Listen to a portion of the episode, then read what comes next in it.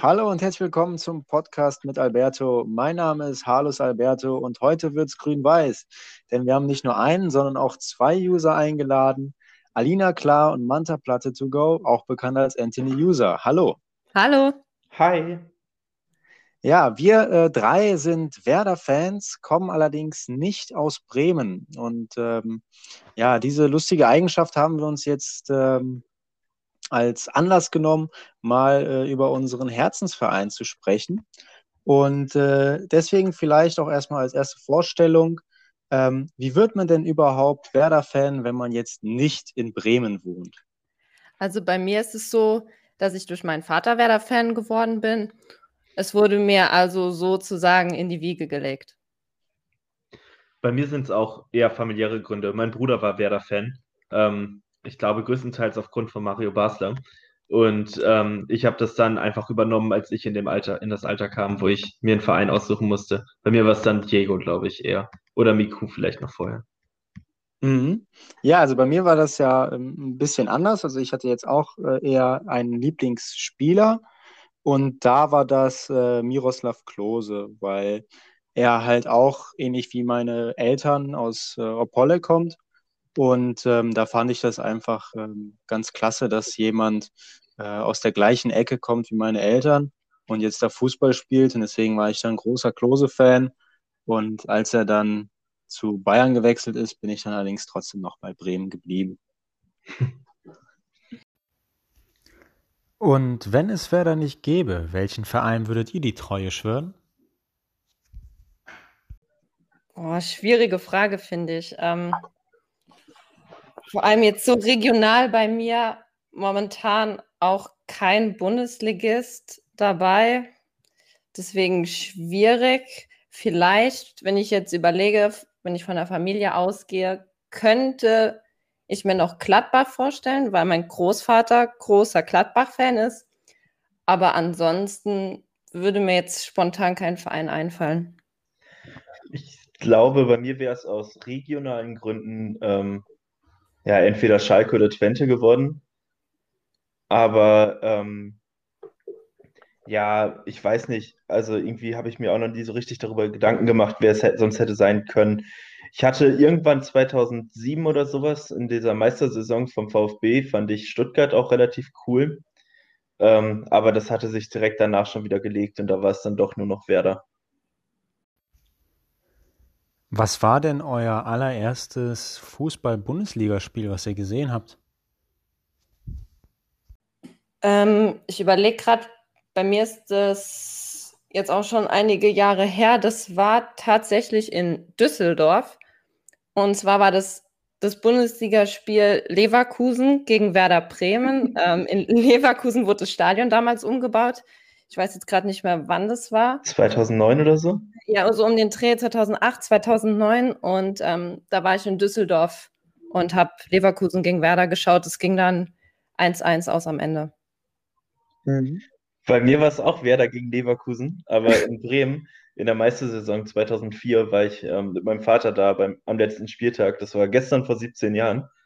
Äh, da hat Werder die Meisterschalenübergabe gehabt da wurde in der Woche vorher die Meisterschaft klargemacht gegen München und dann in, gegen Leverkusen wurde die Schale übergeben. Da hat Werder 6-2 verloren. Aber ja, das ja, war okay. mein erstes Spiel. Mein, mein erstes Spiel, also ich weiß noch, mein, mein Vater hat mich da dann äh, nach Dortmund gezogen zum Signal Iduna Park. Das war, glaube ich, das Spiel Dortmund gegen Bochum. Und ich glaube, es ging halt auch 0-0 aus und es war halt irgendwie, also als kleiner Junge fand ich es halt noch, glaube ich, relativ langweilig, ohne irgendwelche Tore. Ähm, ja, also ich glaube, wenn ich wäre, dann wäre ich vermutlich Dortmund-Fan gewesen. Da hättest du jetzt wenigstens einen DFB-Pokalsieg zu feiern gehabt. Und noch zwei ja, Meistertitel innerhalb Und zwei Meistertitel. Ja, oh Mann. Ich glaube, ich hätte mir so ein bisschen Stress erspart, aber. Dafür müsstest du dich immer mit Aki Watzke rumschlagen. Das genau. ist auch nicht so cool. Ja, also ich finde das eigentlich immer ganz spannend, wie die Leute zu ihrem Verein kommen. Ähm, gut, das war jetzt äh, eine, eine, kleine Einleitung. ähm, wie wir zu Werder gekommen sind. Jetzt eher die große Umleitung oder Überleitung ähm, zu Werder. Gestern haben wir ja grandios 2 zu 0 gegen Augsburg verloren und äh, sind somit jetzt wieder auf den äh, Relegationsplatz. Und ähm, ja, da würde ich, da würde ich gerne mal vielleicht eure Einschätzung ähm, der aktuellen Lage auf Wer Werder Bremen äh, hören oder vielleicht auch einfach die, die Einschätzung dieser gesamten Saison, je nachdem, wie viel ihr denn darüber sprechen wollt. Also wir können ja mal anfangen mit dem Spiel gestern, würde ich sagen. Also wie wird es empfunden haben, wie das abgelaufen ist, weil das Spiel gestern ja. war ja irgendwie auch ziemlich sinnbildlich für die gesamte Saison, würde ich jetzt mal behaupten. Das hat sehr gut gepasst. In das, ja. Oh Mann. Ja, äh, wollen wir anfangen mit den Zahlen, wie das Spiel verlaufen ist, oder sollen wir? Ja, klar, können wir. Möchte, soll, soll, soll ich das Spiel nochmal zusammenfassen? Ich glaube, wir haben es alle gesehen. Also. Leider, ja. Ich habe sie jetzt gerade nochmal bei Kicker geöffnet, damit ich nochmal so ein paar. Ja, dann. was dann... sehe. Soll ich mal. Okay. Ähm, ja, ganz normal. Sam 33. Spieltag, also Samstagmittags Anpfiff. 13. Minute, Platzverweis für Vargas. Ich glaube, unstrittig. Ja. Also halt einfach nachgetreten und dann auch noch gegen Theo, das, der hätte auch zweimal vom Platz fliegen können, meinerseits aus. Dann 42. Spielminute, ganz blöder Moment, Christian Groß mit seiner ersten gelben Karte nach seinem gescheiterten Solo irgendwo im Mittelfeld. Also klar, er musste die gelbe Karte ziehen, er musste das taktische Foul ziehen, aber war halt auch irgendwie sinnbildlich für die ganzen gescheiterten Offensivaktionen von Werder. Ähm, dann 49. Spielminute Gelb-Rot für Christian Groß. Ähm, 57. Spielminute das 1-0 von Rani Kedira. Und dann in der 90. Spielminute Elfmeter nach Foul von Rashica 2-0 für Augsburg. Ja, das waren jetzt so mal die harten Zahlen. Was, was sagt ihr denn allein jetzt schon mal zu der Ausstellung. Jetzt mal als erste Frage, wie fandet ihr die Ausstellung, wie wir generell jetzt aufgelaufen sind, auch in Frage zum Gegner, wie das gepasst hat? Soll ich mal anfangen? Ja. Ähm, also das Problem ist ja, im Kader fehlen einfach absolut kreative Spieler. Also kreative und schnelle Spieler, gerade im Offensivspiel. Oder ach, eigentlich überall, gerade schnelle Spieler. Ähm, Jetzt gucke ich gerade, die vier Offensiven gestern waren Bittenkurt, Füllkrug, Sargent und Selke. Füllkrug so ein bisschen hinter Selke hinter, hinter, hintergezogen, Sargent und Bittenkurt mehr über die Außen oder aus den Halbpositionen. Boah, weiß ich nicht. Also da, da fehlt es halt irgendwie an allen Ecken und Enden. Du hast zwei Strafraumstürmer, die halt irgendwie versuchen sollen, sich gegenseitig vorne ein bisschen zuzuspielen. Das passt aber einfach gar nicht, weil Selke ist halt einfach nur ein Zielstürmer. Da brauchst du irgendwie einen Spieler, der ihm die Bälle auch geben kann und keinen Füllkrug, der immer nur selber auf die Bälle warten muss. Dann hast du einen Sargent. Ich meine, ich, ich mag den. Also ich mag wirklich Josh Sargent. Äh, Josh Sargent, so ist es nicht. Aber da fehlt es halt auch einfach an Klasse, an, an Klasse für die Bundesliga.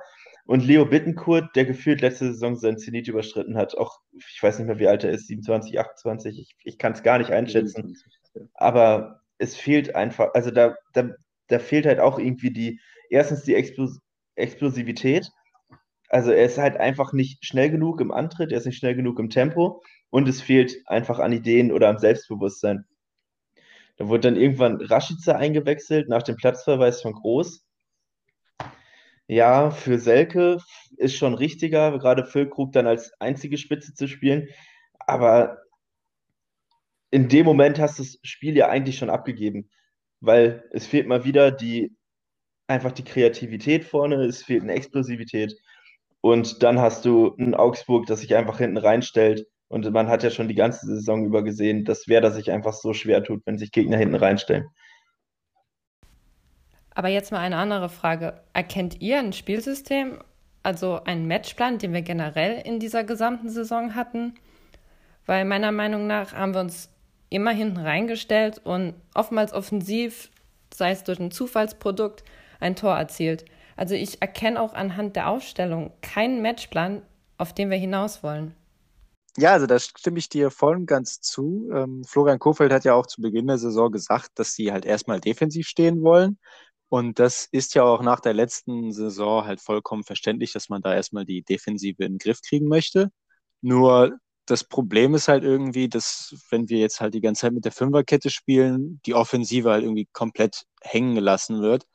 Und jetzt in den letzten, keine Ahnung, sieben bis zehn Spielen war halt jedes Tor von uns halt irgendwie so ein Zufallsprodukt oder halt irgendwie ein Tor, was halt in der 80. Minute, wenn wir schon 3-0 hinten liegen, äh, geschossen wurde.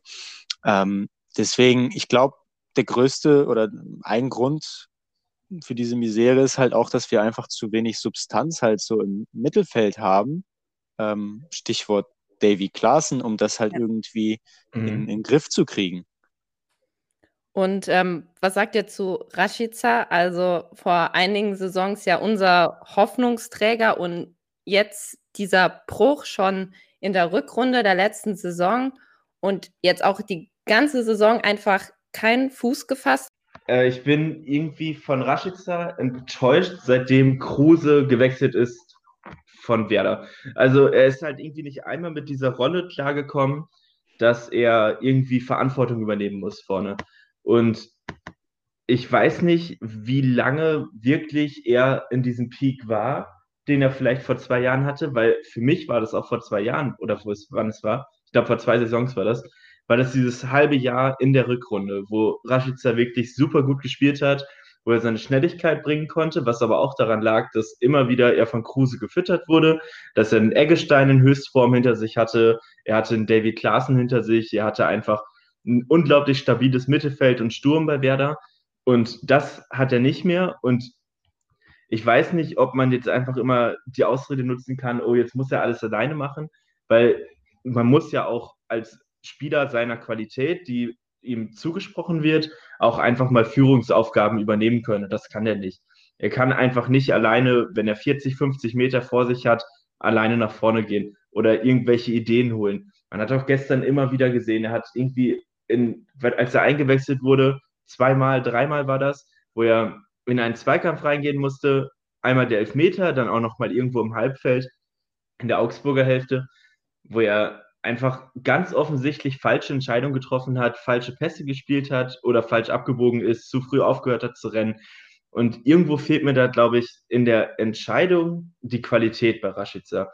Vielleicht wechselt er auch und er beweist, dass es hundertmal besser kann, aber seit zwei Jahren bin ich super enttäuscht von dem. Und ähm, ja, vielleicht braucht er einfach das Umfeld um ihn herum, das ihn füttert. Ja, ähm, ja, das ist halt, ist halt auch wieder schon so eine Frage, die man sich stellen kann. Hat man sich irgendwie verpokert, dass man den Rashica nicht verkauft hat? Ähm, weil jetzt ist klar, für ihn kriegen wir relativ wenig Geld. Ja, auf jeden Fall. Also mhm. ich persönlich finde, letzte Saison war in der Hinrunde ja gar nicht schlecht. Also er hat ja auch in der gesamten Saison, ich sehe gerade, acht Tore geschossen und sieben Torvorlagen. Und in der Hinrunde hat er auch regelmäßig getroffen. Nur ich finde, als dann dieses ganze Drumherum kam mit den eventuellen Wechseln und so, dass er dort irgendwie in der Leistung abgebaut hat. Er hat ja dann noch mal am letzten Spieltag gegen Köln getroffen und auch zwei Torvorlagen herbeigeführt, aber irgendwie ist da was passiert. Ich weiß nicht, ob es eine Kopfsache ist, aber seit diesem Zeitpunkt, als der Wechsel im Raum stand und auch diese Summe diskutiert wurde, es war ja wirklich ein Batzen an Geld, das da im Raum stand, ist seine Leistung irgendwie schlechter geworden. Ja, definitiv. Also ähm, ich denke auch, dass, dass es ihn halt auch, also dass es ein Spieler halt auch irgendwie fertig macht, wenn du denkst, dass du, wohin wollte er nach Leipzig, dass du denkst, dass ja. du halt mit Leipzig in der Champions League spielst und es dann halt irgendwie dein Berater nicht hinkriegt, den Deal einzutüten oder irgendwas da schief läuft. Dann wollte er ja nach Leverkusen, da ging es ja auch, weil das ja mit dem, mit dem Faxgerät war ja auch irgendwie eine dubiose Nummer. Und dann dümpelst du jetzt halt bei Bremen dann rum. Ich denke auch, dass der im Kopf schon nicht mehr bei Werder war. Ja, und das jetzt schon seit einem Jahr. Deswegen, ja. also ich kann halt auch, du wolltest ja noch äh, wegen der Aufstellung, äh, wolltest du ja. ja eventuell noch diskutieren. Ich kann halt auch voll und ganz verstehen, warum er halt irgendwie nicht gespielt hat, mhm. weil er halt auch, glaube ich, einfach, wie wir jetzt auch gesehen haben, jetzt nicht mehr der Unterschiedsspieler ist, der er vielleicht mal war. Ich denke auch, dass der sich wahrscheinlich selbst sehr viel Druck macht. Ähm, die Fans erwarten ja auch von ihm irgendwie was Großes. Das sieht man ja auch jetzt bei Füllkrug.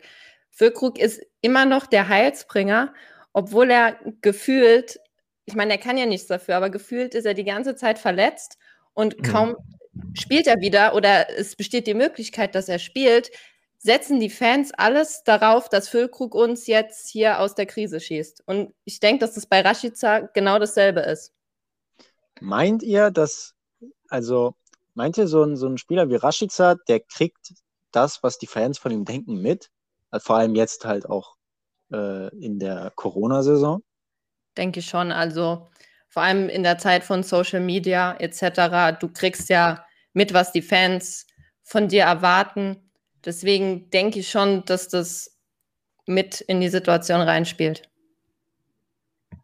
Ich glaube auch, dass gerade Social Media da was ausmacht. Auch wenn er, ich glaube, er gibt sich ganz gerne schon als jemand, der auch über sowas steht. Aber ich glaube, dass das ein ja, relativ junge Spieler wie ihn, der ist ja auch schon jetzt 24 oder 25, ja ähm, trotzdem immer noch ziemlich äh, beeinflussen kann, wenn da viel im Internet steht, was ihn immer wieder angreifen kann oder ihn kritisiert.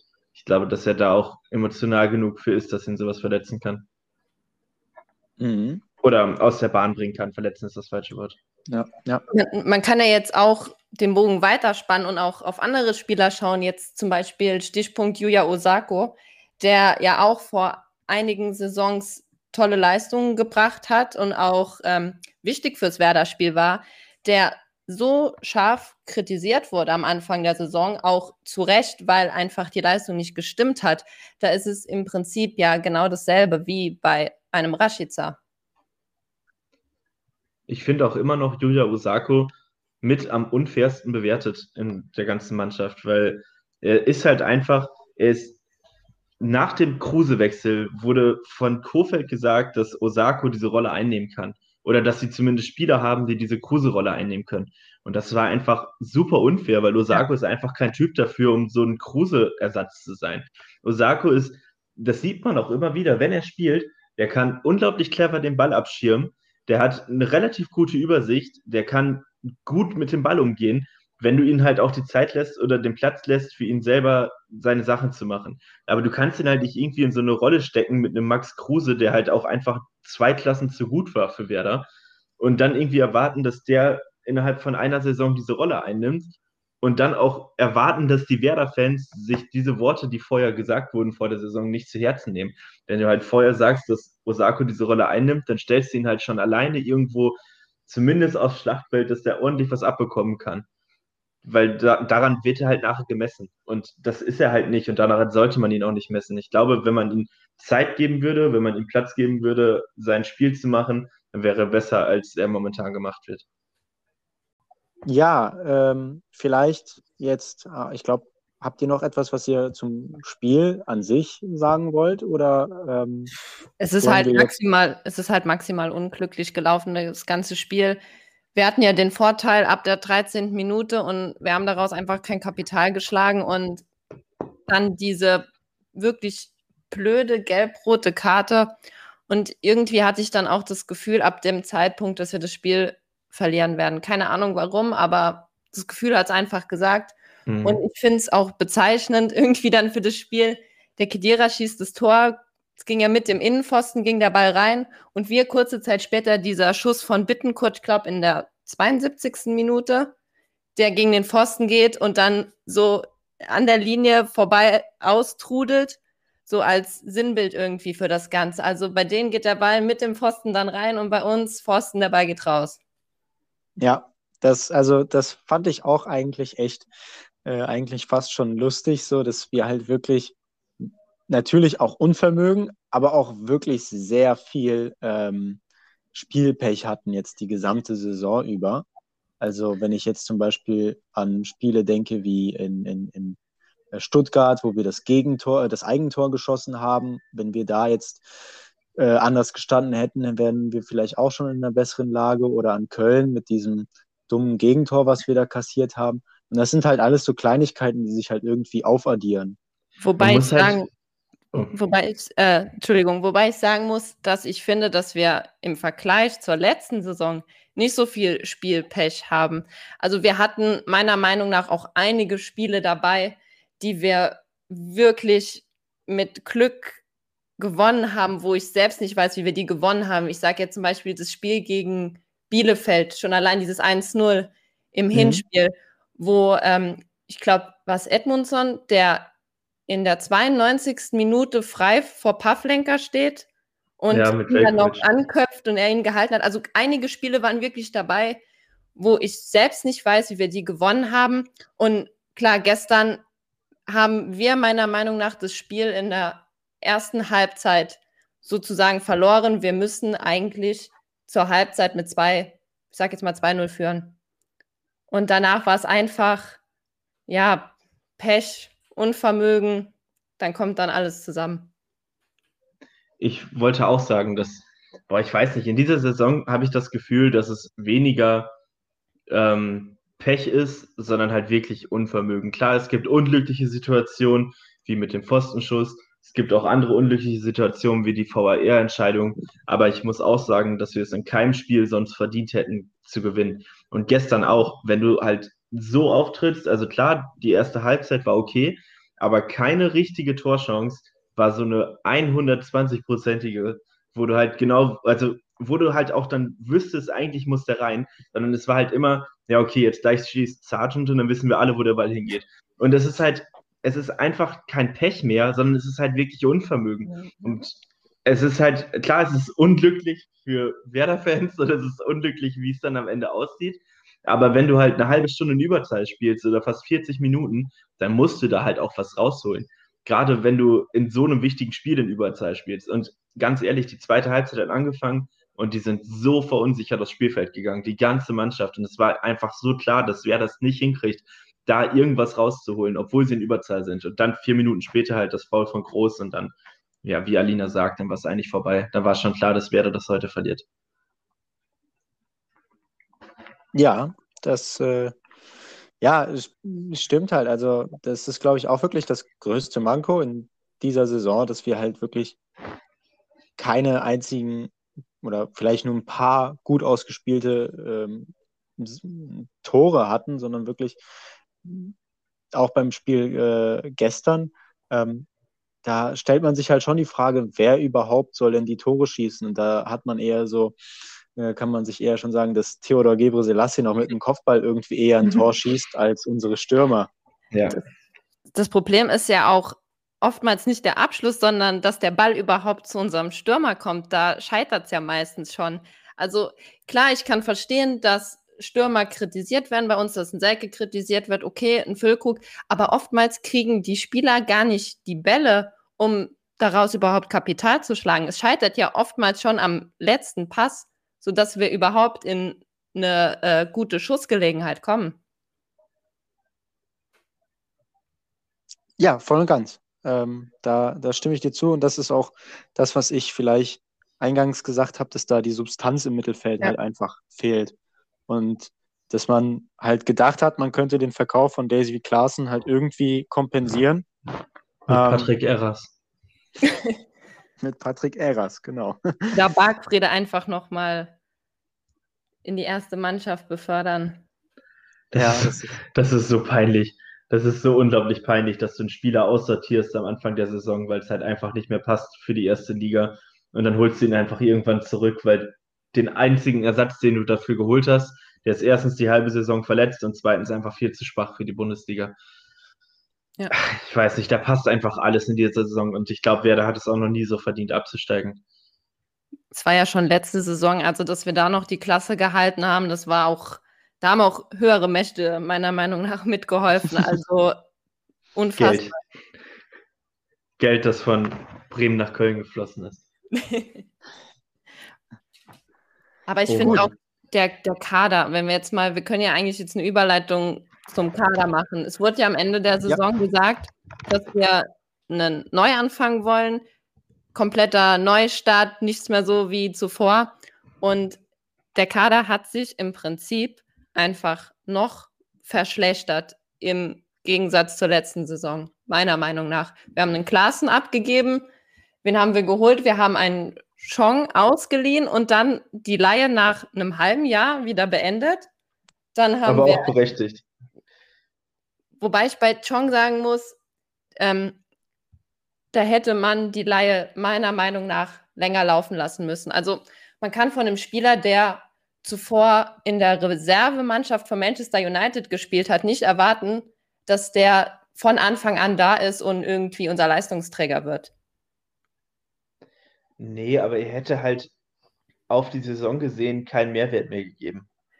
Das stimmt, aber ich hätte es mir gewünscht, dass man ihn vielleicht über mehrere Saisons, also vielleicht über zwei. Saisons ausleiht und ihn stückweise irgendwie an die Mannschaft heranführt. Ich hatte irgendwie so das Gefühl, dass manche Fans auch gedacht haben, dass jetzt hier der Knapri 2.0 kommt, weil das mal funktioniert hat mit Arsenal, dass wir Knapri verpflichten, aber Chong einfach in einer ganz anderen Position meiner Meinung nach als Knapri damals. Und der Transfermarkt hat sich halt auch einfach so entwickelt, dass es eigentlich keine Möglichkeit gäbe, nach der Saison irgendeinen Spieler zu halten, den du von so einem Top-Club ausleihst. Ja. Also wenn er Leistung bringt, guck mal, wie viel haben wir damals für Gnabry bezahlt? Siebeneinhalb Millionen? Nee, ich glaube ja. fünf Millionen. Ich glaube fünf, Millionen. haben wir bezahlt und dann und für Bayern acht Millionen für Bayern.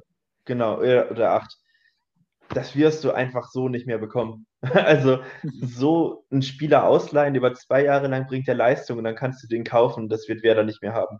Zumindest nicht bei solchen Top-Spielern von Top-Vereinen. Ja. Auch wenn Fans das gerne sehen würden, aber das sehe ich nicht. Deswegen ja. habe ich im Prinzip diese Chonglei auch nicht verstanden, wenn man dem Jungen dann auch nur sozusagen ein halbes Jahr gibt. Was, was erwartet man? Wie gesagt, der Spieler hat zuvor in der Reservemannschaft von Manchester United gespielt. Dass ja. er dann in die Bundesliga kommt und dann irgendwie uns Titel schießt oder ja, ich weiß, also das Blöde ist halt, man weiß halt nie irgendwie, was in der Mannschaft passiert ist. Und ich weiß nicht, ob da irgendwie was, was, was nicht ganz funktioniert hat oder ob das Management oder ob Manchester United gesagt hat, dass sie mehr Einsätze haben wollen. Das kann ähm, natürlich sein. Weiß jemand, wie er jetzt gerade in Brügge spielt? Nee, ich verfolge ihn gar nicht mehr. Nee. Aber das kann ich dir gleich sagen. Äh, können ja. wir den weiterredet, ja wir können ja auch weiterreden über Johannes Eggestein, den wir ja verliehen haben und der jetzt in Österreich mal so richtig auftrumpft, wie er denn dazu steht, dass wir den jetzt verliehen haben. Der würde ja theoretisch unserem Kader gar nicht so schlecht tun, vor allem bei der Offensive, die wir haben. Anthony, also, willst du anfangen, oder? Ja, ja, gerne. Ähm, bei Eggestein muss ich sagen, man hat in der Saison davor gesehen, dass er einfach noch nicht bereit ist für die Bundesliga. Ähm, bei Johannes Eggestein. Und ich fand den Schritt, ihn auszuleihen, richtig. Und ich finde es auch schwer jetzt zu sagen, guck mal, was der in Österreich schafft, das hätte der in der Bundesliga auch geschafft, weil die österreichische Liga kann man halt einfach nicht mit der Bundesliga vergleichen. Der hat ja auch in der, also ich will jetzt auch nicht die Region Nord mit der Bundesliga vergleichen, aber der hat auch in den Jugendmannschaften und ach, in, mit Österreich vergleichen, aber er hat auch in den Jugendmannschaften und in der zweiten Mannschaft halt super gut geknipst. Es das heißt halt nicht, dass es dann auch in der Bundesliga reicht. Ein Romano Schmid äh, hat halt auch sich durchsetzen können in Österreich, aber in der Bundesliga nicht. Oder noch nicht. Da muss man vielleicht einfach schauen, dass es vielleicht auch einfach richtig war, dass er jetzt gegangen ist und dass er dann nächste Saison wiederkommen kann. Um ja, übrigens genau. nochmal auf Tai Chong zurückzukommen, äh, elf Einsätze, ein Tor, fünfmal eingewechselt. Ja. Okay, und das ist jetzt halt auch schon für eine schwächere Jupiler League, ne? Ja, ja. Ist jetzt nicht der ganz große Sprung. Hm, ja, zu, die Einschätzung noch zurück zu Jojo Eggestein. Also ist halt auch schwierig. Ich würde auch sagen, dass die Laie prinzipiell gut war und richtig war, weil halt, er, also ich habe mir mal ähm, ihm im Podcast, im Lask-Podcast angehört. Ähm, da hat er ein Interview gegeben. Und er ist jetzt halt an einer Stelle, wo er halt regelmäßig Einsätze braucht, um halt auch wirklich wieder ein Selbstbewusstsein zu kriegen. Und ähm, das hätte er halt nominell in Bremen halt nie gekriegt, weil vor ihm halt Selke, der 12-Millionen-Mann, Füllkrug, unser Top-Stürmer quasi, Sargent, äh, Rashica und Chong im Weg standen. Und ähm, deswegen finde ich es, glaube ich, fand ich es, glaube ich, fand ich es gut, dass er halt jetzt vielleicht auch, ich verfolge ihn jetzt nicht ganz genau, ähm, vielleicht jetzt auch körperlich ein bisschen zugelegt hat, damit er uns hoffentlich dann in der nächsten Saison äh, unterstützen kann. Ich fand bei ähm, Eggestein auch immer das Problem, dass Kofeld ihn einfach falsch eingesetzt hat. Ich weiß nicht, ob ihr euch noch daran erinnern könnt, aber Kofeld hat ihn doch dann des Öfteren mal irgendwie auf der Acht ja. eingesetzt. Mhm. Also komplett positionsfremd, wo Eggestein auch selbst gesagt hat, dass er sich dort nicht wohlfühlt und er eigentlich ein Stürmer ist. Und da finde ich es sowieso schwierig, ihn dann richtig zu beurteilen, wenn er auf einer anderen Position spielt. Also ich fand das Verhältnis irgendwie zwischen Eggestein und Kofeld ziemlich merkwürdig irgendwie. Also ich hatte auch nie so das Gefühl, dass Kofeld auf ihn setzt, also und ihn überhaupt als Option wahrnimmt. Vielleicht auch als ein Schutz. Ich weiß es nicht. Ich kann es natürlich nicht einschätzen, aber ich hätte bei, also bei Eggestein seitdem der in der U17 damals diese Wunderwerte hatte, hat halt jeder den hochgehypt und ständig hieß es, dass der ja spielen muss. Und vielleicht war es auch einfach ein Schutz, ihn zu, da noch ein bisschen, naja, erstmal sich selber aufbauen zu lassen, bevor er in der Bundesliga richtig Fuß fasst. Er Wobei war ich, zu dem Zeitpunkt, glaube ich, auch erst 18 oder 19, ja. oder? Ja. Das kann gut sein. Wobei ich es dann aber wiederum komisch finde, warum Kofeld dann so stark auf Sargent setzt. Ja, okay. Aber das finden, glaube ich, alle komisch. Ja, ich meine, nichts gegen Sargent. Also er ist ja auch ein Spieler, der wirklich vollen Einsatz zeigt. Also mhm. was der an Kilometern abspult, toll. Aber man merkt einfach, dass ihm vor allem beim Abschluss und teilweise auch bei der Ballannahme und Ballmitnahme noch viel fehlt für Bundesliga-Niveau. Ja, voll. Er ist aber noch relativ jung, ne? Ich glaube, er ist 20 oder 21. Ne? Jo, der ist auch super jung, ja. Ja. Also ich glaube, dass, also natürlich wird Sargent jetzt hier gerne äh, auseinandergenommen, aber ich glaube, Sargent ist einer, der uns zumindest finanziell auch noch irgendwie wann mal unterstützen kann, äh, weil ich glaube, bei ihm, sie, bei ihm sehe ich noch die am ehesten irgendwie Transfereinlöse, weil er halt so jung ist. Gut, mit den Transferlösen ist eh ein bisschen schwierig, vor allem wenn wir absteigen. Oh Mann. Ja. Das Problem ist ja auch bei den Transfererlösen, vom Gefühl her hängt Frank Baumann auch jedem Spieler so ein Preisschild über, so dass die anderen Vereine wissen, ah ja gut, bei Bremen, da brauchen wir eh nicht viel Ablöse zu zahlen, die verramschen notfalls auch ihre Spieler. Ja, super, dass du das aufgreifst, Alina. Ähm, das wäre nämlich jetzt auch meine nächste Frage an euch gewesen. Ähm, warum ist Werder jetzt da, wo es ist? Liegt es vielleicht an den, wie du schon gesagt hast, an, an ähm, schlechten, schlechter Transferpolitik? Oder wo würdet ihr den Grund für diese schlechte Lage sehen? Ähm, ich glaube, es gab zwei sehr unglückliche Momente Anfang der 2010er Jahre, ähm, beziehungsweise Ende der Nullerjahre. Einmal, dass ähm, Werder einfach genau zum falschen Moment erfolgreich war. Also wenn man diese erfolgreichen Jahre noch drei, vier Jahre hätte aufschieben können, in die Jahre, wo Dortmund dann den Erfolg hatte, wäre ähm, die finanzielle Situation vielleicht eine andere heute bei Werder. Aber da braucht man vielleicht gar nicht so lange drüber nachdenken. Es fing ja schon vorher an, dass es schlecht wurde. Ähm, ich glaube, dass auch ein ganz wichtiger Punkt ist, der mittlerweile gerne vergessen wird, dass Werder sich damals im Stadionumbau einfach super hart verschätzt hat.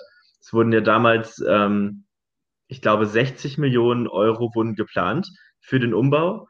Und am Ende wurden es dann doch 80 Millionen, weil die Stahlpreise einfach innerhalb der Umbauzeit so unglaublich gestiegen sind, ähm, dass Werder einfach seit diesem Umbau irgendwo am Limit ist. Und ähm, ja, das zusammen hat halt einfach Anfang der 2010er Jahre eine super ungünstige Situation gegeben, finanzielle Klammheit, wo gerade die großen Gelder rausgegeben werden können. Hätte man vielleicht alles noch vier, fünf Jahre aufschieben können. Und genau dazu kam dann auch, dass Klaus Allofs irgendwelche Transfers getätigt hatte, die absolut gescheitert sind, wenn ihr jetzt mal drüber nachdenkt. Carlos Alberto damals, das war jetzt was? 2000.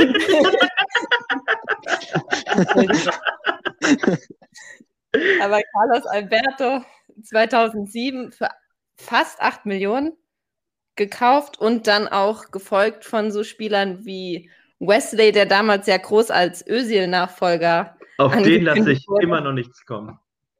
naja, aber als Özil-Nachfolger, Özil naja. Ja, das stimmt. Das stimmt. Ja, okay. Auch für fast 8 Millionen und auch solche Spieler wie Elgero Elia, ich glaube, mhm. drei, nee, 5 Millionen oder noch mehr sogar. Also da waren auch einige Spieler dabei für viel Geld, die leider kein Diego 2.0 und auch leider kein Özil 2.0 waren. Das kam dann noch leider dazu. Mhm, das heißt, ihr würdet tatsächlich so weit gehen und sagen, gut, die Lage, die sie, wie sie jetzt ist, ähm, fing schon eigentlich schon so vor zehn Jahren an. Ja. Und ähm, es ist eigentlich unausweichlich, dass wir jetzt also da sind, wo wir sind. Das Problem war damals ja auch, dass wir von der Struktur ein Champions League-Teilnehmer waren. Wir waren ja, oder zumindest mal Europa League-Teilnehmer. Wir waren ja auch damals schon auf die Gelder angewiesen, die wir aus dem Wettbewerb bekommen haben. Und dann fängt es auf einmal an, dass dir das Geld fehlt, weil du dich zum Beispiel beim Stadionumbau verkalkuliert hast dann sitzen die Transfers nicht, dann fehlen dir die Gelder, weil du einfach sportlich auch nicht mehr auf dem Niveau bist, was ja dann auch irgendwann eingetreten ist, Anfang der 10er Jahre. Und dann bist du in einer Spirale drin, die immer weiter abwärts geht. Und dann ist es so ein, also bei uns war es so, ein langsam fortschreitender Prozess, dass du dort hingelangst, wo wir jetzt aktuell sind.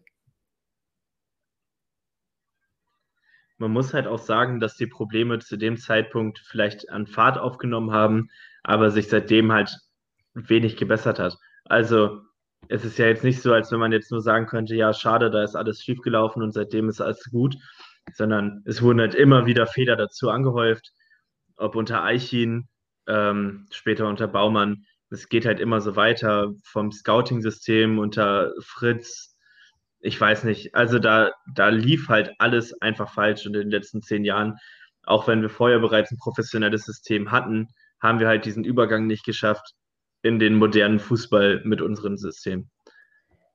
Ich finde auch, dass man das, also ich hatte irgendwann jetzt, als Kofeld angefangen hatte und als Kruse bei uns war, doch wieder ein bisschen Hoffnung gehabt, dass es wieder nach oben geht, weil wir hatten ja diesen Umbruch unter Aishin, wo wir auch vom Kader her ziemlich bescheiden aufgestellt waren. Und dann gab es irgendwie wieder so einen Funken Hoffnung, dass alles wieder besser wird. Da waren wir ja dann auch kurz davor, uns für die Europa League sogar zu qualifizieren, falls ihr euch noch daran erinnern könnt. Als, mhm. als Kurfeld auch Trainer des Jahres wurde, war das, glaube ich, in dieser Saison. Und da hatte ich ein Stück weit wieder die Hoffnung, dass es jetzt anders wird. Aber dann wurden wieder Fehler gemacht, die uns wieder meilenweit zurückgeworfen haben. Ja, und ähm, das ist, finde ich, jetzt auch eine, eine, super Frage, um das äh, abschließen zu können. Ähm, wie kann sich denn Werder jetzt äh, hieraus wieder lösen? Habt ihr da vielleicht irgendwie einen Lösungsansatz oder eine Idee, was, was eurer Meinung nach gemacht werden muss, damit wir halt nicht mehr aus dieser Abwärtsspirale, äh, ähm, dass wir in diese Abwärtsspirale runterrollen, sondern daraus rausbrechen können. Gut, im Moment ist es natürlich schwierig zu sagen. Wir stehen ja wirklich mit dem Rücken gerade zur Wand. Auch finanziell sieht es ja nicht gerade rosig aus, wenn man irgendwie ein, wie viele Seiten waren es? 219 Seiten Prospekt rausbringt für Anleihen oder so. Ähm, aber es ist einfach wichtig, dass wir wieder diesen, ich sag jetzt mal, Werderweg finden. Wer, ihr kennt doch das Lied Wir sind Werder Bremen, was immer nach dem Spiel abgespielt wird. Mhm. Ja. Da gibt es ja eine Zeile raus, die sagt, hier werden Stars gemacht und nicht gekauft. Das ist eigentlich unser Weg. Aber irgendwie sind wir davon abgekommen. Also wir entwickeln mittlerweile auch gar nicht mehr so die Spieler, wie wir es früher gemacht haben. Wenn man sich einfach jetzt mal nur die Transfers anschaut vom Baumann in den letzten Jahren, wo ist das passiert? Ja, also da muss ich, also ja, das, das stimmt und das hat ja auch ein User gefragt, ob äh, wir ihm zustimmen, dass die Scouting-Abteilung die schlecht, also einer der größten Baustellen ist. Ähm, also ich finde, wir hatten ja auch gute Glücksgriffe. Also ich weiß, ich kann mich noch daran erinnern, irgendwie vor drei, vier Jahren wurde Werder sogar dafür gelobt, dass sie irgendwie eine besondere Software haben und damit den, den vor allem den osteuropäischen Markt damit scouten. Weil wir haben ja zum Beispiel Thomas Delaney, Ludwig Augustinsson, Pavlenka oder andere äh, Spieler für relativ günstiges Geld aus noch unbekannten Ligen gekriegt. Aber ähm, das liegt, glaube ich, auch daran, dass ähm, der, der, unser, unser ähm, Kaderplaner. Der Tim ja Steiden. genau, der Tim Steiden ja nach äh, Bayer Leverkusen gegangen ist. Auf jeden Fall. Und ähm, da würde ich auch auf jeden Fall einen Bruch erkennen, weil seit gefühlt drei Jahren wird jede Saison darüber gesprochen, dass vielleicht jetzt Nabil Bentaleb kommen kann. Ähm, das gleiche mit das gleiche mit, mit Leonardo Bittencourt, den wollten wir ja eigentlich haben. Dann haben wir Yuya Osako gekriegt und dann nach einem Jahr konnten wir dann ihn doch wieder kriegen. Und irgendwie kommen da keine neuen Namen mehr drauf, sondern irgendwie äh, werden immer die gleichen Namen wieder aufgerollt. Ja. Das sehe ich auch so wie du. Also der Weggang von Tim Steiten fand ich auch als den Bruch sozusagen. Vor allem war Tim Steiten auch jemand, der ein gutes Scouting-Netzwerk hat. Und er war ja auch sozusagen die rechte Hand von Frank Baumann. Und dann geht er nach Leverkusen und was ich nicht verstehe. Also nichts gegen Clemens Fritz, aber du setzt auf eine so wichtige Position jemanden ein, der zuvor keinerlei Erfahrungen hat. Vor allem beim Scouting geht es ja auch um Netzwerke, um Verbindungen, Beziehungen. Und da setzt du jemanden ein, der neu in diesem Business ist, was ich persönlich nicht nachvollziehen kann, dass man dann nicht auf jemanden setzt, der auch Erfahrung in dem Bereich besitzt. Zumindest als Chef-Scout. Also, dass man Fritz ranführt, finde ich ja gut, aber ihm nicht halt nicht, ja, einfach nicht diese Position gibt, die vorher Tim Steiten hatte. Ja, ähm, würde ich auch so sagen. Ähm, Anthony, hast du noch irgendwie einen, einen Lösungsansatz, wie wir Werder wieder in die Champions League führen? ähm, wenn ich ehrlich bin, nicht, nee. Also schon lange, also nein, wirklich gar nicht. Ich, ich denke auch, dass das Champions League ist, wird für Werder auch in den nächsten zehn Jahren kein Thema sein. Wir müssen einfach wieder anfangen, Ausbildungsverein zu sein für junge Spieler, dass junge Spieler zu uns kommen, dass wir die ausbilden können, dass wir auch mal wieder, ich sage jetzt mal, Zweitligaspieler verpflichten, wie zum Beispiel einen Finn Bartels, der sich wirklich als toller Griff herausgestellt hat, der ja auch tolle Leistung abgeliefert hat. Oder wie du vorhin schon gesagt hattest, Harlos, ähm, aus kleineren Ligen wie ein Delaney, wie ein Junusovic, wie ein Pavlenka für wenig Geld aus kleinen Ligen Spieler kaufen, aber dazu braucht es auch ein gutes und funktionierendes Scouting-Netzwerk. Ja, also ähm, da würde ich halt auch sagen, dass ich glaube, der Zug, Zug für, für äh, europäischen Ligen oder, oder, zumindest Champions League äh, und Europa League ist jetzt halt auch einfach abgefahren. Ähm, wenn man jetzt so die, die Kluft sieht zwischen den, den Top 6 Vereinen und unserem Verein, ähm, da sieht man, das ist halt jetzt so ein großer Riss, den wir halt ja. vermutlich nie wieder einholen können. Es gibt eigentlich eine Möglichkeit nur noch, wie wir das einholen. Also entweder hast du halt sportlichen Erfolg, dass du das Geld durch Champions League und Europa League wieder reinholst, oder du musst wirklich sagen, wir brauchen einen Investor, der Geld an den Verein heranträgt, sodass du überhaupt erstmal wieder diesen finanziellen Spielraum hast, um überhaupt da anzugreifen und überhaupt mal wieder konkurrenzfähig jetzt in Anführungszeichen zu sein. Ja, aber das ist halt, also ich habe, ja. Nee, nee, alles gut. Erzähl du als erstes. Okay. Ähm, also, das ist halt auch wieder so ein Ding, das ist halt aber wirklich absolute Zukunftsmusik und eher Wunschdenken, weil ähm, ich habe mal auf Transfermarkt geschaut. Ähm, die Realität sieht so aus, dass unsere Mannschaft im Transferwert irgendwie auf Platz 15 rangiert. Und ähm, da ist es vielleicht dann auch einfach unser Fehler, dass wir halt immer noch daran denken, dass wir vor äh, 17 Jahren mal Meister geworden sind, dass wir einfach Werder auch größer oder besser machen, zumindest sportlich gesehen, äh, besser machen, als es eigentlich ist, weil ähm, sportlich ist der Verein ja schon seit Jahren äh, nicht mehr das, was er mal war. Nee, das stimmt. Wir leben einfach die Fans. Ich meine, ich schließe mich damit auch ein. Wir leben einfach noch ein Stück weit in der Vergangenheit und sehen uns einfach danach, dass wir wieder Champions League Abende haben oder Europa League Abende. Aber das ist mittlerweile schon seit langer, langer Zeit. Ich weiß nicht, wann haben wir zuletzt international gespielt? Das war, müsste 2010 gewesen sein, oder? Wie lange das jetzt schon her ist. 2010, 2011, ja. Ja. Anthony, du wolltest noch was sagen? Ich wollte euch eigentlich fragen, ob ihr einen Wunschtransfer habt, der im Sommer geschehen soll. Egal ob von Werder weg oder zu Werder hin. Puh, das ist jetzt. Ich denke, das hängt auch von der Liga ab. Ja, okay, gehen wir mal jetzt vom Klassenerhalt aus. Ich wäre auf jeden hm, Fall für einen Sechser mal. Wäre cool, oder? Ja. ja. Also ich fände es vielleicht gut, wenn wir für irgendeinen Spieler äh, einfach viel Geld kriegen. Also beispielsweise, wenn wir den, den Pavlenka auch, so sehr ich ihn mag und ich ihn auch wirklich klasse finde, wenn wir ihn halt einfach für gutes Geld verkauft kriegen. Aber ähm, was heißt gutes Geld bei einem Torwart, der schon über 25 ist?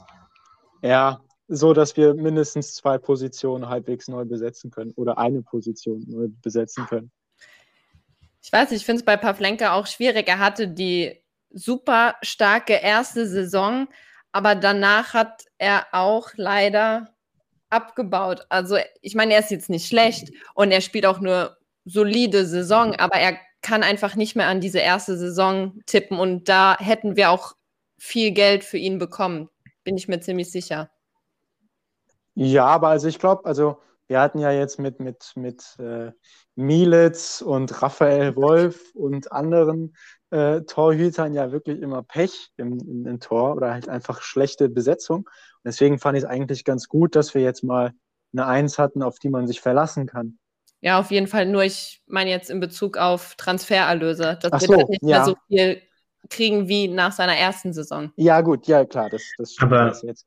Man muss auch sagen, dass wir für drei Millionen Euro, wie wir damals für Pavlenka bezahlt haben, wahrscheinlich keinen besseren Torwart bekommen. Und ich meine, er hat zum Beispiel auch in dieser Saison, wo es immer wieder bei ihm kritisiert wurde, dass er einfach zu wenig Pässe nach vorne anbringen kann. Er hat halt einfach die beste Passquote über 40, bei Pässen über 40 Meter in der ganzen Bundesliga. Ja. Und er ist halt, obwohl er immer wieder kritisiert wird, liegt, glaube ich, das Problem eher am defensiven Mittelfeld und an der Verteidigung. Gerade die Außenverteidiger, auch wenn ich Theo und Ludde beide super doll mag, ist es, glaube ich, einfach, also zumindest Theo ist über den Zenit und kann halt ja. einfach nicht mehr mithalten in der Bundesliga. Und ähm, ich glaube, es sind halt, und dann halt auch noch die Innenverteidigung, die viel zu langsam ist. Es ist halt das Problem, wenn du immer wieder die Spieler viel zu einfach zum Abschluss bekommen lässt, fallen halt auch die Tore. Ich glaube, die haltbaren Dinger hält Pavlenka schon relativ gut, auch wenn er vielleicht mal ein, zwei Parts seiner Saison drin hat, aber die hat halt jeder drin. Und klar, man, also ich meckere auch oft darüber, wie seine Abschläge sind, aber ich glaube, an sich ist er kein schlechter Torwart oder auch nicht im Mitspielen. Er ist halt einfach, ja, er ist halt einfach kein schlechter Torwart. Dann fehlt halt auch irgendwo im Sturm nachher ein Spieler, der die Bälle zum Beispiel festmachen kann dafür. Mhm. Ähm, wenn du die Frage so in den Raum gestellt hast, hast du ein, eine Wunschlösung für den Transfersommer?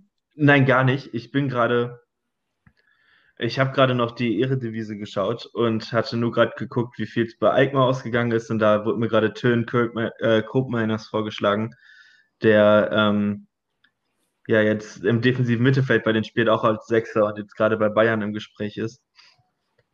Und ähm, klar, der wäre cool, aber der kostet halt auch 17,5 Millionen.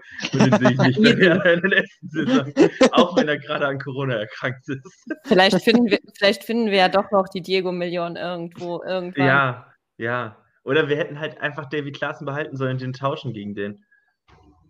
Naja. Ja, das ist halt immer das Blöde, dass man sich halt als Fan, glaube ich, auch einfach die Transfersituation halt auch leichter vorstellt, als sie in, in, in Wirklichkeit sind. Klar, natürlich, ja. man denkt ja irgendwie ja. jedes Mal, dass das hier irgendwie, keine Ahnung, FIFA-Karrieremodus ist und dass man dann einfach mit den Spielern redet und dann werden sie schon unterschreiben. Also klar, es ist schon eine schwierige Aufgabe. Aber ja, was Frank Baumann in den letzten Jahren auch teilweise an Transfers getätigt hat, muss man auf jeden Fall kritisieren. Ja, das stimmt. Hast du da ein, ein Paradebeispiel oder? Ich kann natürlich ein Paradebeispiel schlechthin David bringen. Ähm, es waren einige Spieler, die einfach für viel zu viel Geld gekauft wurden. Also vor allem in der letzten Saison. Davy Selke waren jetzt 12 Millionen. Dann mhm. Bittenkurt ist Bittenkurt auch kein schlechter Spieler, aber trotzdem 7 Millionen. Dann bezahlst du 6,5 Millionen für Niklas Füllkrug, der auch kein schlechter Spieler ist, aber bei dem du einfach damit rechnen musst, dass der einen Großteil der Saison verletzt ist. Und es sind immerhin 6,5 Millionen für den Spieler. Ja. Ja, ich glaube, da wurde halt einfach auch ja, zu schnell Geld einfach ausgegeben für schlechte Lösungen. Ich hatte irgendwie auch immer das Gefühl, also Baumanns bester Transfer meiner Meinung nach mit Abstand war der von Max Kruse. Muss man einfach sagen, ähm, dass wir den damals verpflichten konnten, das war Gold wert für uns. Und ähm, danach hatte ich das Gefühl, dass Baumann das versucht hat zu wiederholen mit Spielern, die vielleicht vor einigen Jahren auf einem anderen Niveau gespielt haben und die jetzt sozusagen eine Delle haben in ihrer Karriere, man sagt ja Dellenspieler, und dass wir da irgendwie, dass er da versucht hat, nochmal so einen Transfer wie Kruse zu erreichen. Ja, ähm, da, da stimme ich dir zu. Das hat er, glaube ich, auch genauso mal in einem Interview gesagt, dass sie halt genau diese Dellenspieler suchen. Ähm, das ist ja zum Beispiel auch bei Davy Klaassen so ja. gewesen. Er hatte ja auch in Everton eine, eine ganz schlechte Phase. Ähm, ja, das Blöde ist halt, dass, dass es A, eine, eine, eine Wundertüte ist und es gut funktionieren kann. Aber B, sind diese Dellenspieler dann halt auch meistens, wenn sie dann aus der Delle wieder rauskommen, dann halt auch schon zu alt, um sie irgendwie ja. gut verkaufen zu können. Das sieht man ja auch bei einem Toprak. Also, wenn ein Toprak fit ist, dann hilft er uns sofort weiter. Der ist in der Abwehr unser bester Spieler, allein von seiner Qualität. Nur es ist jedes Mal die Frage, ist er denn fit? Wenn er fit ist, wie lange bleibt er fit? Also vor allem in seiner ersten Saison, ich weiß gar nicht, wie viele Spiele der überhaupt für uns gemacht hat. Gefühlt hat er ein Spiel gemacht und dann war er danach wieder für sechs Wochen raus. Und für ihn hast du auch gutes Geld bezahlt. Ich weiß nicht mehr, wie viel es waren, aber ich glaube fünf Millionen, so ungefähr. Mm. Ja, es war, glaube ich, echt viel. Ich weiß, ich wurde ausgelacht deswegen. und so gibst du das Geld für Spieler aus, also auch ein Füllkrug. 6,5 Millionen dafür, dass er den Großteil verletzt ist. Ja, das, das stimmt, ja. Ähm, Anthony, willst du noch was dazu sagen? Zu meinem Top-Transfer innerhalb, also von Frank Baumann. Ja. Mm, Kruse und Klaassen, beide. Also gerade der Klaassen-Transfer, als der gekauft wurde, hatte mich so unfassbar glücklich gemacht. Und auch wenn man sich öfter mal gerade letzte Saison darüber aufgeregt hat, was so im zentralen Mittelfeld bei Werder abgeht, ähm, muss ich sagen, dass ich trotzdem zumindest mittlerweile ihn echt schmerzhaft vermisse und ihn gerne wieder bei Werder sehen würde. Auch wenn, ich gönne es ihm einfach. Also auch wenn ich es ihm super hart gönne, dass er gerade mit Ajax jetzt auch wieder Meister geworden ist und einfach bei Ajax spielen kann, das ist, glaube ich, schon was ganz anderes. Ja, und ich glaube, es ist halt auch leichter für einen Spieler, halt in einer guten Mannschaft zu spielen, als in einer Fall. schlechten Mannschaft. Also, Hot Take, Hot Take. Aber ich glaube auch. ähm, ja, wir haben ja jetzt Frank Baumanns beste Zugänge diskutiert und jetzt sprechen wir vielleicht über Frank Baumanns ähm, aktuellsten Abgang. Ähm, heute ist ja Sonntag und ähm, es hat mich relativ hart getroffen, als ich beim Frühstück ähm, die Nachrichten gehört habe, dass Florian Kohfeldt entlassen wurde. Ähm, Anthony, kannst du das bitte für uns einordnen? Ja, mich hat das heute Morgen auch geschockt. Ich habe es tatsächlich auf Twitter als erstes gesehen. Ähm, ich wusste auch ehrlich gesagt gar nicht, wie ich mich dazu fühlen muss. Ehrlich gesagt bin ich einfach enttäuscht. Ich bin enttäuscht, dass das halt, dass dieser Schritt gemacht werden musste. Ich bin enttäuscht, dass dieser Schritt so spät erst kam. Ich bin enttäuscht, dass es einfach so purer Aktionismus ist, um irgendwie Baumann, ich weiß nicht, ob das so ein Selbstschutz ist, um sich irgendwie noch besser darzustellen, weil es bringt einfach nichts vor diesem letzten Spieltag jetzt nochmal was zu ändern. Und ja, ich weiß nicht. Ich, ähm, ich muss sagen, dass mich die Situation echt hart getroffen hat. Und ähm, ich hoffe einfach, dass sich Thomas Schaaf nichts kaputt macht mit diesen letzten drei Spielen, obwohl er wahrscheinlich gar nicht mehr viel groß kaputt machen kann. Und es zeigt eigentlich nur die Unprofessionalität, die mit Baumann, Filbri und Bode momentan einhergeht bei Werder. Und ich hoffe, dass nicht die, nur die Zeit von Florian Kohfeldt vorbei ist, sondern auch einige andere Leute ihren Job Ja. an Ich den Nadel hängen, an den Nagel hängen. Ich finde auch einfach diese Art und Weise, wie das jetzt abgelaufen ist in den letzten Wochen, katastrophal. Man stellt sich vor ein paar Wochen noch hin und sagt, ja, wir vertrauen Florian Kohfeldt, er wird jetzt Cheftrainer noch bis zum Ende der Saison sein. Und auf einmal, wie viele Wochen später? Zwei Wochen später? Heißt jetzt auf einmal vor dem letzten Spieltag, also einen dümmeren Zeitpunkt, hätte man eigentlich auch nicht auswählen können und sagt, ja, wir trennen uns jetzt von ihm vor dem letzten Spieltag, wo das Kind sozusagen schon fast in den Brunnen gefallen ist. Ja, ähm, das stimmt. Ähm, das war ja auch eine Frage, in, in die ein User gestellt hat. Ähm, hättet ihr an Florian Kohfeldt noch länger festgehalten oder hättet ihr ihn schon vorher rausgeschmissen? Also, wenn du mich fragst, auf jeden Fall schon vorher rausgeschmissen. Ähm, wenn man sich einfach nur die Zahlen anschaut, wie viele Punkte hatten wir in der letzten Saison geholt? Wisst ihr es noch? 30 vielleicht? 29? Nee, es waren, es waren 31 Punkte, die wir geholt haben. So. Und 31 Punkte in 34 Spielen, da braucht man nicht groß zu rechnen, das ist weniger als ein Punkt pro Spiel, welchen wir geholt haben, was ja unterirdisch ist. Dann hat man ja gesagt, man macht mit ihm weiter, was ich in dem Moment okay fand, unter der Bedingung, dass sich was ändert. Das war dann für mich akzeptabel. Okay, schlechte Saison, abhaken, wir probieren es nochmal. Aber jetzt hat man nach 33 Spieltagen auch wieder 31 Punkte. Ich habe das jetzt mal zusammengerechnet hier mit meinem Taschenrechner. Wir haben, wir haben einfach in den letzten 67 Spielen einen Punkteschnitt von 0,93. 0,93 Punkte pro Spiel. Dazu jetzt mal im Vergleich. Ein Robin Dutt hatte insgesamt einen Punkteschnitt von 1,02 und der war eigentlich unser schlechtester Trainer von, vom Punkteschnitt und wahrscheinlich auch generell. Ein Viktor Skripnik hatte einen Schnitt von 1,31 Punkte pro Spiel. Ein Alexander Nuri einen Punkteschnitt von 1,30. Und ein Florian Kohfeldt jetzt insgesamt auf seine ganze Amtszeit gesehen 1,34. Also kann man sich ja schon vorstellen, wie hoch der Punkteschnitt bei ihm davor war, also in den Saisons davor und wie er einfach in den letzten zwei Saisons war. Jetzt rein objektiv gesehen, nur anhand der Zahlen, hätte man ihn einfach schon viel früher entlassen müssen. Ja, also das ist auf jeden Fall äh, richtig gut, wie du das vorgerechnet hast. Das war mir Danke. auch nicht so, nicht so bewusst.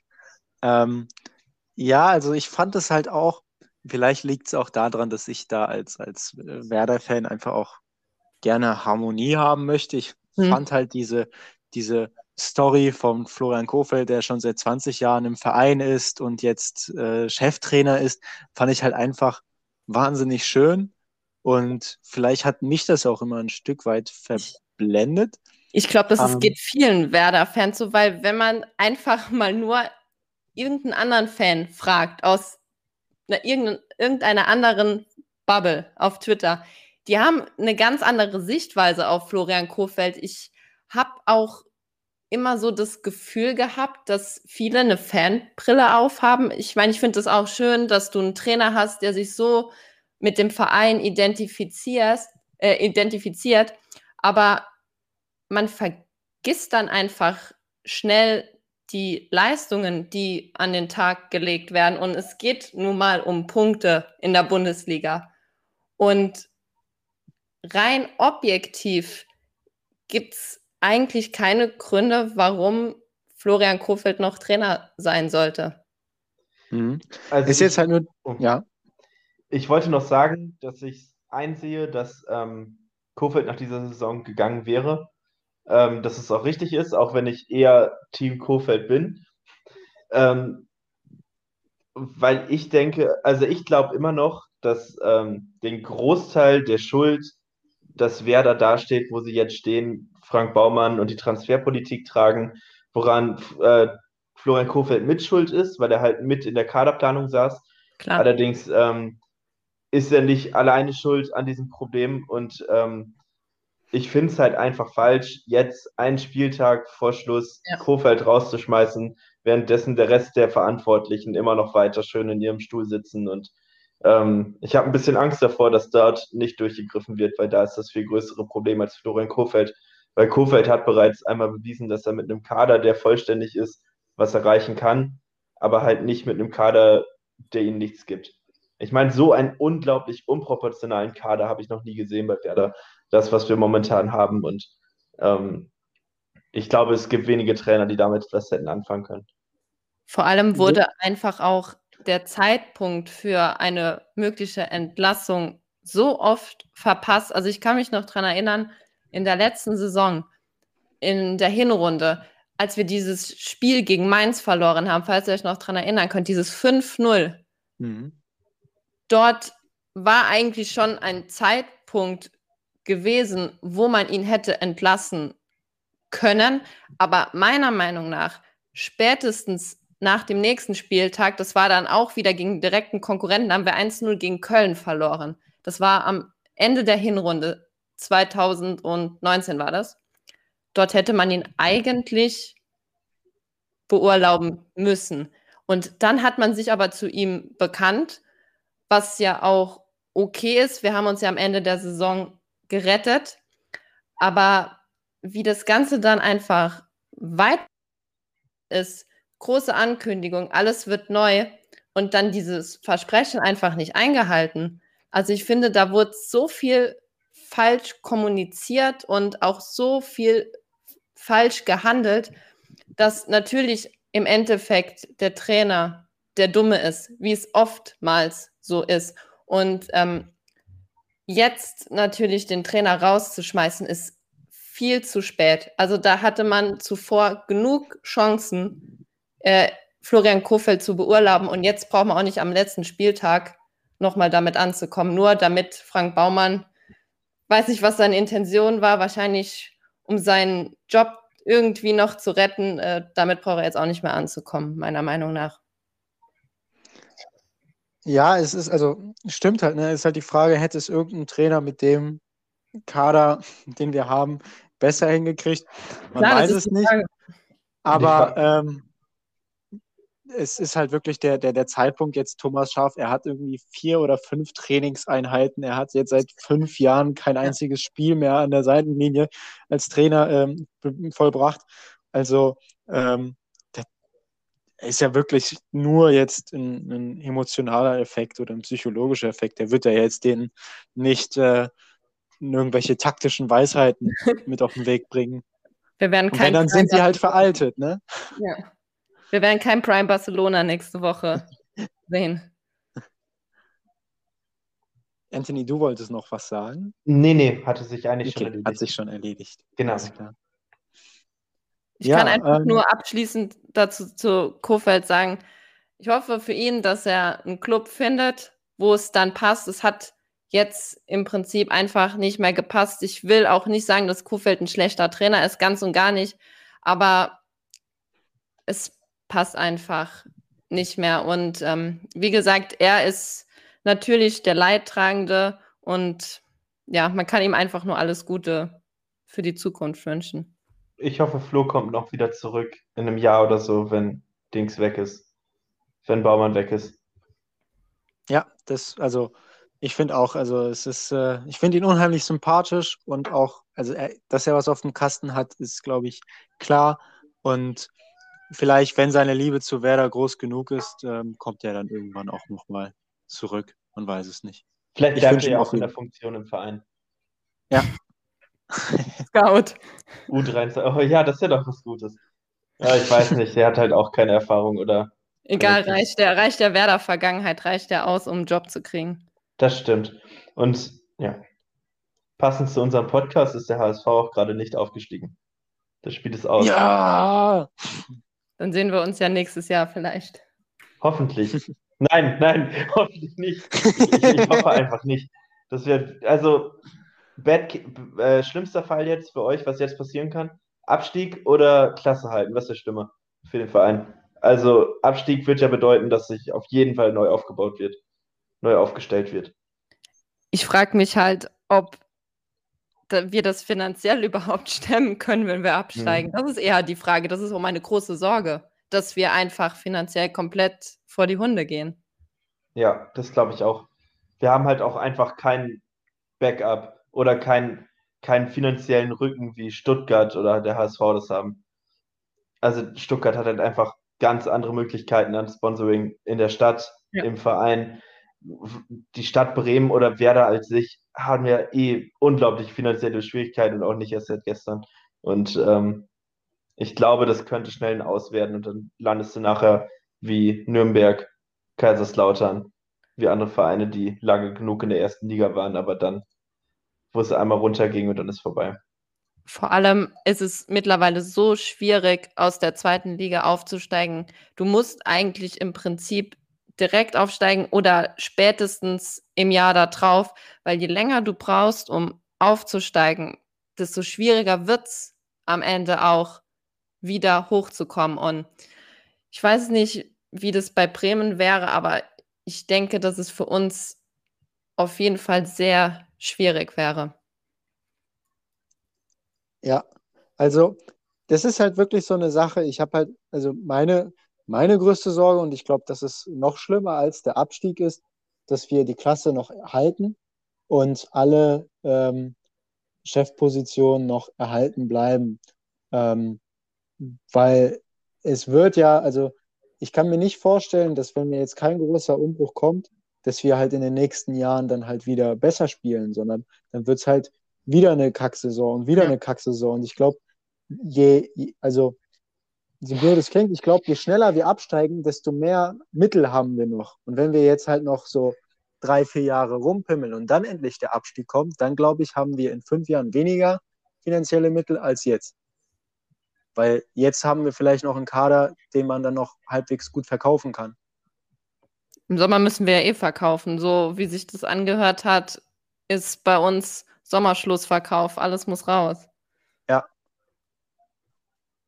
Und dann ist halt die Frage, wir brauchen dann halt einen komplett neuen Kader und der wird dann halt auch wieder nicht erstligatauglich sein. Und dann haben wir wieder eine, Abstieg, eine, eine Abwärtsspirale solange wir einfach auf dieser Managerposition keine kompetente Person haben, wird sowieso für uns schwierig.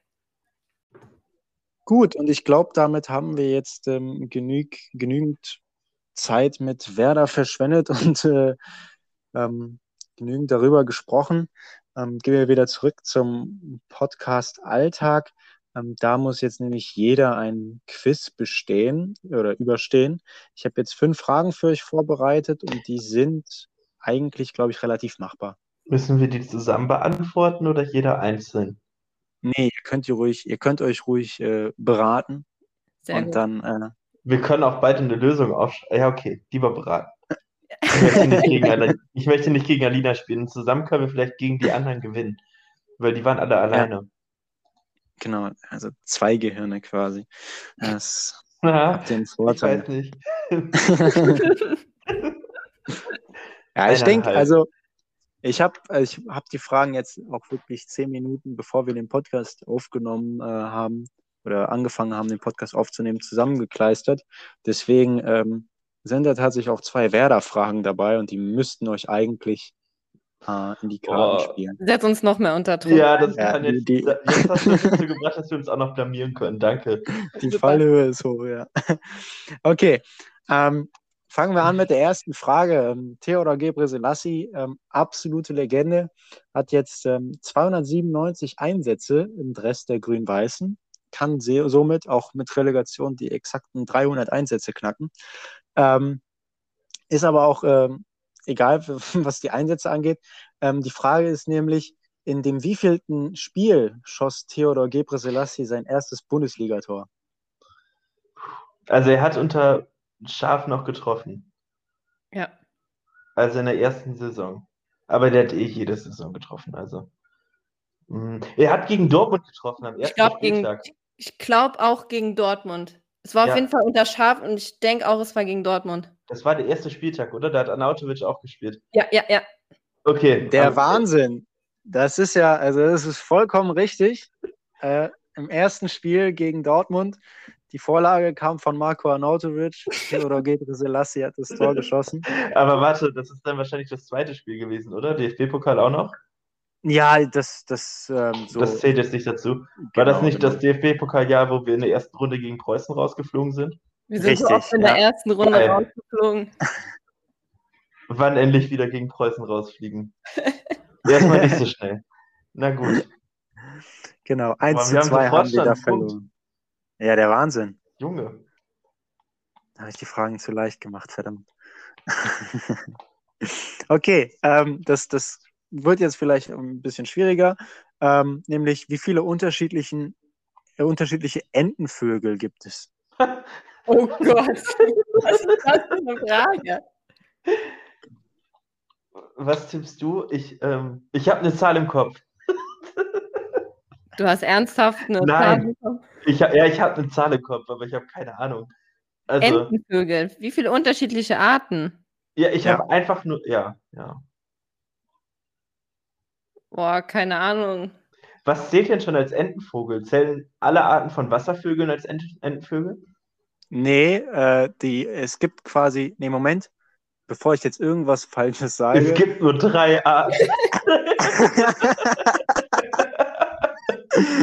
nee, äh, warte, es geht, glaube ich, um, äh, ich glaube, es gibt quasi die, ich glaube, Wasservogel ist quasi die Oberfamilie und dann gibt es Entenvögel und dann gibt es Gattungen und dann gibt es Arten.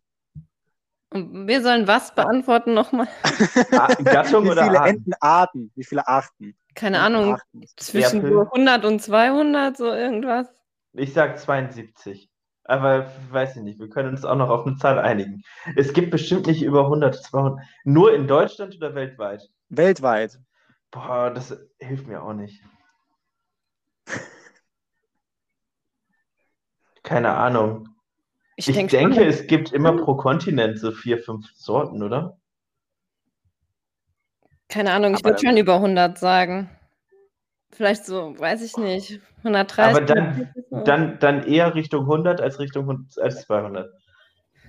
Sagen wir so 121, 120, sowas sagen. Ja, Okay, leg. Z- Werder ist 122 seit Februar. Sollen wir 122 nehmen? Ja. Okay. Ja, okay, das ist leider falsch. Wunder. Überraschung. ähm, als hätte es was geändert. der der, der, der Wikipedia-Artikel sagt, dass es ca. 150 Entenarten gibt. Oh Da war ich ja gar nicht so schlecht. Ja, Entschuldigung, Alina. Oh Mann, also- hätte ich doch das alleine gespielt. Ja, ich mach alles kaputt. Dortmund wusstest du ja eh schon. Oh je. Okay. Ja, gut. Ähm, so, die nächste Frage. Ähm, wie viel ähm, hat Mesut Özil Werder Bremen gekostet? Jetzt damals ähm, Die Ablöse, von Schalke. richtig. Gibt es da offizielle Zahlen oder gibt es da wieder so 100 verschiedene Ablösesummen, die hast du das? Hast Ich nehme einfach von- transfermarkt.de. Okay. Ich glaube, das waren 5 Millionen, oder? Warte, der ist.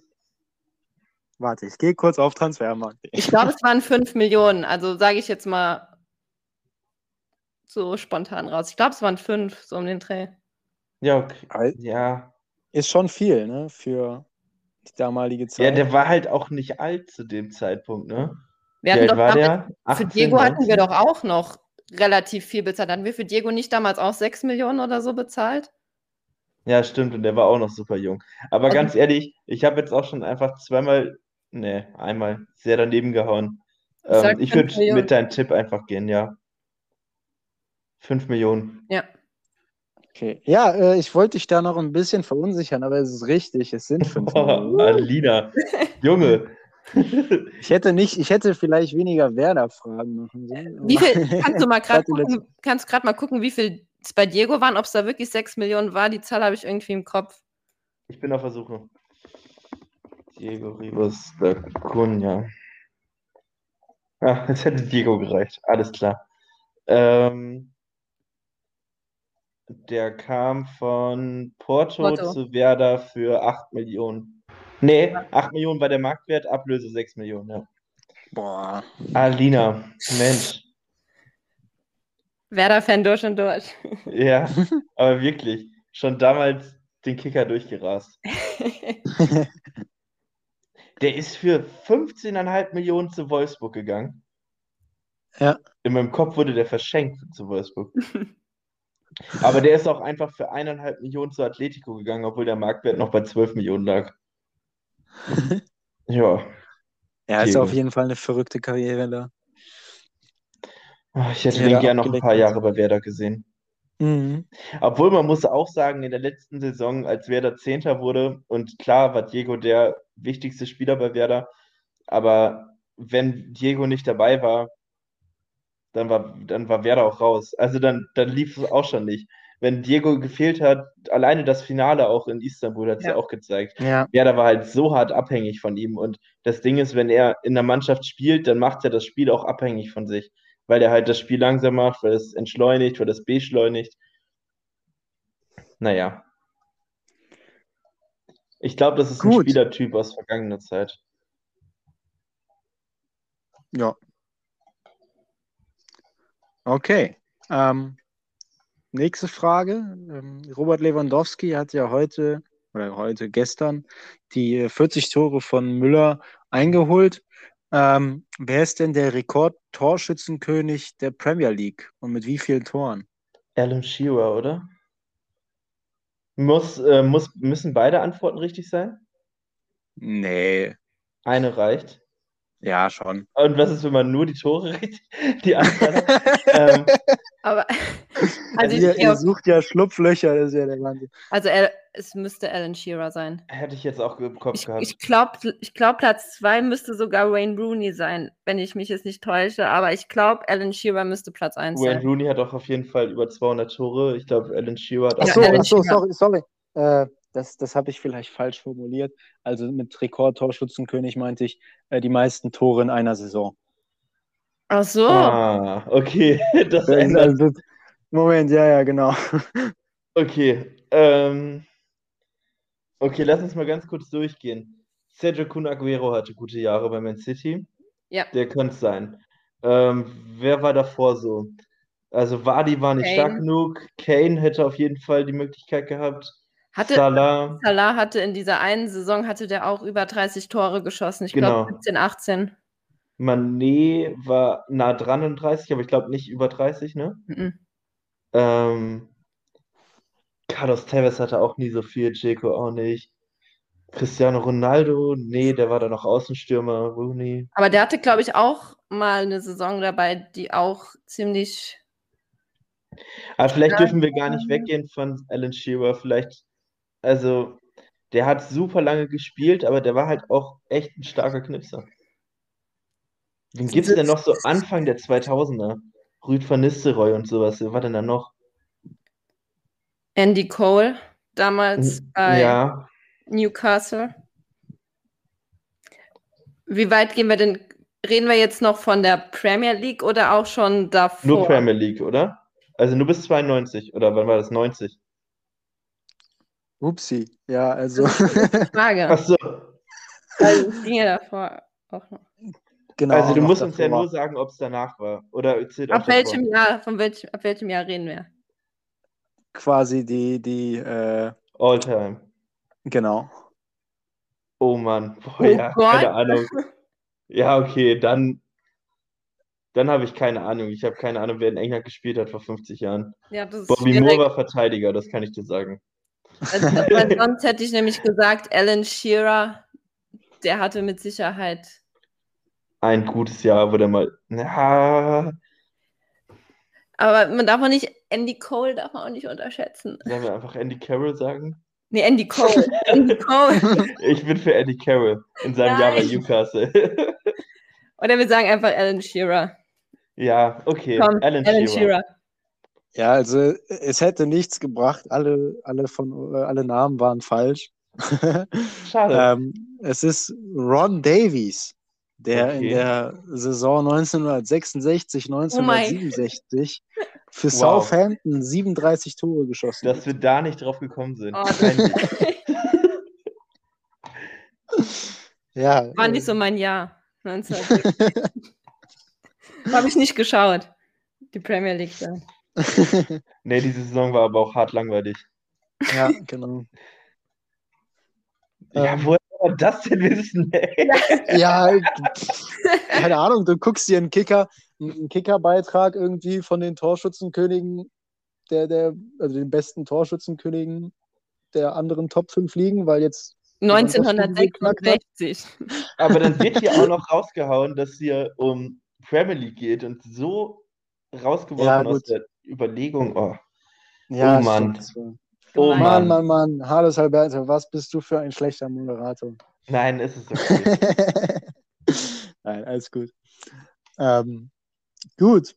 Äh, die letzte Frage. Heute ist ja Sonntag. Ich weiß nicht, ob es bei euch auch sonntags ähm, generell grundsätzlich Pizza gibt. Nee. Ähm, Oh, kommt gerne. Aber heute nicht, nein. heute nicht, okay. Ähm, ja, ich weiß nicht, ob es auch heute für mich Pizza gibt, weiß ich noch nicht. Ähm, aber die Frage ist, wie viele Domino's-Filialen gibt es in Deutschland? Oh, Junge. Oh mein Gott. In Deutschland. Also, man Und muss damit, also jetzt nochmal, Domino's halt wirklich auch, also Domino's hat ja 2016 irgendwie Hello Pizza oder so gekauft, Hm. die jetzt auch aber es mit geht nur um. Domino's. Ach so, auch noch Hello Pizza. Naja, weil Hello Pizza ist ja jetzt Domino's geworden. Ach Es gibt so, ja kein heißen die jetzt Pizza auch alle Domino's? Soweit ich weiß, ja. Okay, also mal Ja. kurz überlegen, ab welcher Größe von der Stadt gibt es Domino's? 200.000? Ja. Ähm, wie viele Städte haben wir in Deutschland mit mehr als 200.000 Einwohnern? Weil die zumindest so einen Großstadt-Vibe versprühen, dass das, dass das da geben würde. Aber es gibt auch Ähm. bestimmt in manchen Städten gibt es doch auch mehrere. Ja, aber höchstens in Berlin, also äh, vielleicht in den zehn größten, aber sonst nicht. Keine Ahnung, ich hätte jetzt einfach 300 oder so irgendwas. Nee, das ist Art zu viel. Das ist zu viel, glaube ich. Und gleich sind es Ja. 300 und ich haus mal wieder daneben. Okay, also ich hätte jetzt erstmal 67 gesagt, So wenig. aber wir können auch 300 sagen. Weil ich habe gerade schon einmal sehr daneben gelegen mit meinem doofen Tipp.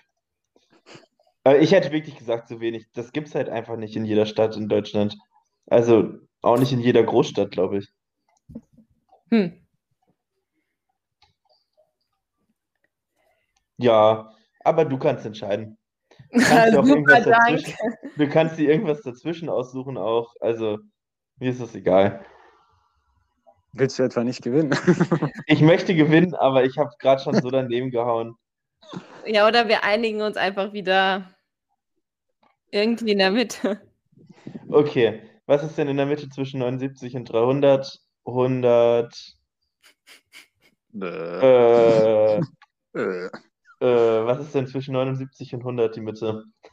Das müssen wir nur finden. äh, 90. Ja, 89. 189 oder 190? Dann sagen wir, ja, boah, keine Ahnung, 190. So. Gut. Ja, also es ist auch falsch. Oh. äh, es gibt, also ich in meiner Stadt, die auch weniger als 100.000 Einwohner hat, äh, gibt es schon Dominos. Ehrlich? Ich, Ja. Wo, wo Ja, wo wohnst du? wohnst du? Das habe ich noch nie gehört in so einer kleineren Stadt. Also gibt Echt? also gibt's doch wahrscheinlich über 300. Ja, es gibt äh, über 350 Filialen. Ach Mann, ich höre auf. Alina, nächstes Mal machst du das ohne mich. Also zumindest quizzen. Oh Mann, peinlich. Wenigstens Ja, wir die äh, ihr, seid, ihr, habt, richtig. ihr, habt immerhin, ihr habt immerhin zwei Fragen richtig und seid damit äh, in der All-Time-Liste auch auf Platz 1. Also Was? Hast du die restliche gerade- Folge etwa nicht gehört? Doch, natürlich. Ja, genau. Wir wissen doch alle, wie schwer diese Fragen sind. Wir hatten auch wirklich Glück, dank, dank Werder und dank Alina. Och, Quatsch. Die großen Keine, keine falsche Bescheidenheit. Die großen Retter in unser aller Leben. Okay. Gut, ja. Ähm, das heißt, ihr äh, teilt euch mit Harald Gucci den ersten Platz bis Oh. jetzt. Ähm, mal schauen, ob äh, irgendeiner noch äh, mehrere Fragen beantworten kann. Gratulation erstmal. Danke. Dankeschön. Und ähm, ja, um den, die Podcast-Folge noch langsam abzuschließen, äh, hatte der Antifa noch letzte Folge eine Frage an euch gestellt, nämlich ähm, was ihr von Enten haltet oder vielleicht kann man das auch umschreiben in was ist denn eure Lieblingsentenart? Warte, warte. Die Tigerente. ich ich habe mal kurz Entenarten gegoogelt, damit ich sicher gehen kann, okay? Ähm, So. ich glaube, ich finde die, die Kragenente cool und die Löffelente. Sagen wir jetzt zwar beides nichts, aber ich gucke sie mir auf jeden Fall nochmal an. Ja, gerne. Ich schließe mich, ich schließ mich da an. Bei der Auswahl. Die war auch gut gewählt, wirklich. Gut, ja, dann, dann haben wir das auch geklärt. Ähm, dann würde ich sagen, vielen lieben Dank, dass ähm, ihr ähm, ja doch schon, glaube ich, jetzt fast über drei Stunden äh, Zeit mitgebracht habt. Oh, krass, ja, Ähm, stimmt. Heftig. Das hat lange gedauert. hat- Das war schön. Es hat sehr viel Spaß gemacht. Ähm, und danke auch an jeden Zuhörer, der bis jetzt hier immer noch zuhört. Ähm, und ähm, die, also ihr habt jetzt quasi bald das letzte Wort und stellt da am besten auch noch die Frage an den nächsten User. Und zwar haben wir uns zusammen eine Frage überlegt und die lautet: Wer ist dein Lieblings-Bundesliga-Stürmer zwischen dem Jahr 2000 und 2010? Danke fürs Einschalten. Besucht uns auf Twitter. Folgt uns. Folgt uns. Ihr kriegt bei uns immer die neuesten Infos bezüglich Wer- Werder-Abstiegen. Genau. Außer ihr heißt kein Nils Bogena, dann bitte nicht reinfolgen.